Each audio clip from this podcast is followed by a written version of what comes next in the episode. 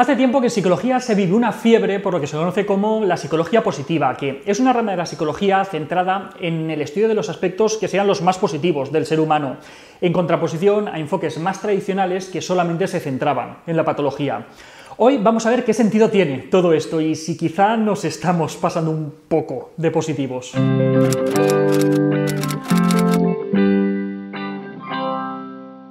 Se considera a Martin Seligman como el padre de la psicología positiva.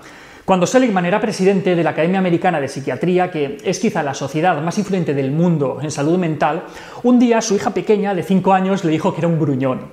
Pues este hecho le hizo pensar y mucho en que la psicología quizá estaba demasiado centrada en estudiar lo patológico. En ese momento prácticamente todas las investigaciones se centraban en estudiar los trastornos, las patologías, la ansiedad, la depresión, el estrés, pero no se prestaba tanta, tanta atención en, en la investigación científica a aspectos más positivos como las fortalezas del ser humano, su capacidad de adaptación y los beneficios, por ejemplo, que podía tener la felicidad o una forma optimista de enfrentarse a la vida.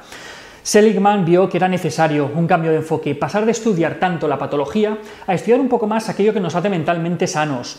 Y ese al final fue un punto de inflexión importante y se empezó a prestar atención a variables que hasta ese momento habían sido consideradas menores, prácticamente sin importancia. Según los trabajos de Seligman, si eres pesimista en el sentido de que cuando te pasan cosas malas piensas que van a durar para siempre, subestimas cada cosa que haces, entonces tienes una probabilidad, ojo, hasta 8 veces mayor de tener depresión es más probable que no tengas éxito en el trabajo o que tus relaciones de pareja, tus relaciones afectivas eh, no funcionen. Y también es más probable que tengas una vida más corta y con más enfermedades. Todo esto no se lo saca de la manga, sino que son las conclusiones de sus principales investigaciones. Pero ¿qué es lo que sucede? Que lo que comienza siendo algo serio y con mucho sentido, al final acaba desvirtuándose una especie de terapia pseudocientífica llena de eslogans que, que parecen más bien sacados de una camiseta o de una taza de café. Este buen rollismo impuesto por el que la vida hay que verla siempre de color de rosa, mm, pues puede no ser tan bueno como parece. Y esto se vuelve algo preocupante cuando se llega a afirmar, por ejemplo, que enfermedades como el cáncer son el producto de malestares emocionales o de pensamientos negativos. Porque sí, aunque no os lo creáis, hay personas con muy pocos escrúpulos que afirman que el cáncer se lo crea uno, con sus pensamientos negativos y con sus emociones reprimidas. Obviamente esto ya no es psicología, esto simplemente son pseudociencias, es una más.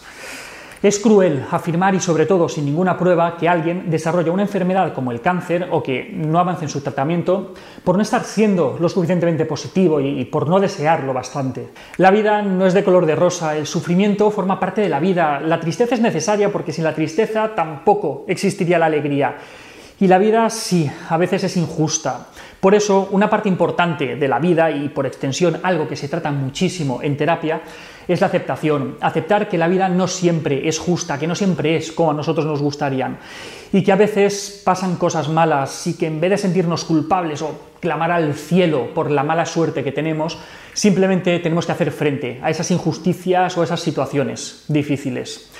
Imponer la felicidad y el optimismo en cualquier circunstancia, bajo cualquier condición, al final puede acabar generando una presión que es muy difícil de gestionar y al final acabamos teniendo dos problemas. El problema que tenemos inicialmente y segundo, el que nos creamos nosotros al no vernos capaces de poner buena cara al mal tiempo. Pero sí que hay un modo en el que el pesimismo puede afectar de una manera muy evidente, por ejemplo, a una persona con cáncer.